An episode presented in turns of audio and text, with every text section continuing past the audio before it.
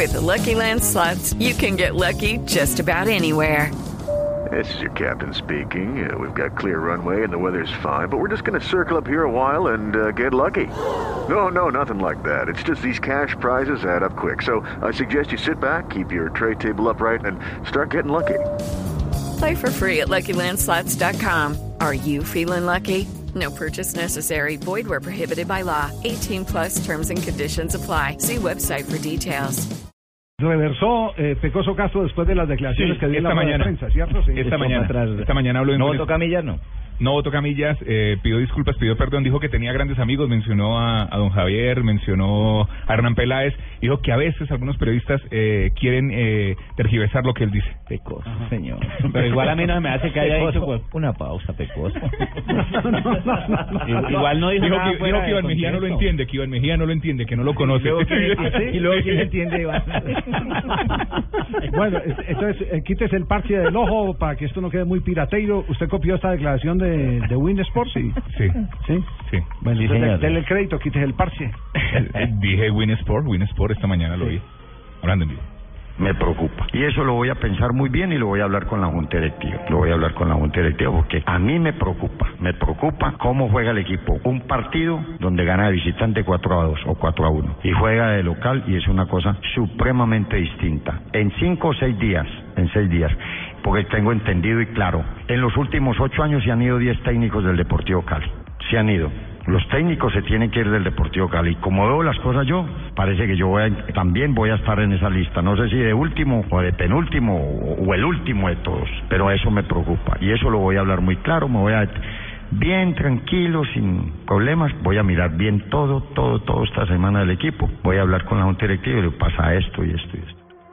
Esas las declaraciones que dio el, El día del partido. El día del partido. Ah, la- en la de Y son declaraciones fuertes, porque Sí, de sí. entrada está diciendo que no debió haber cogido el Ahora sí, equipo, eh, Tibaquira, quítese que la inestabilidad.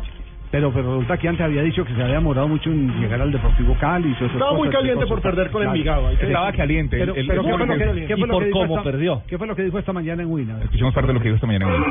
No, eso es como, mire, yo en la vida tengo amigos, amigos en el periodismo que saben cómo soy yo, porque me conocen de toda la vida.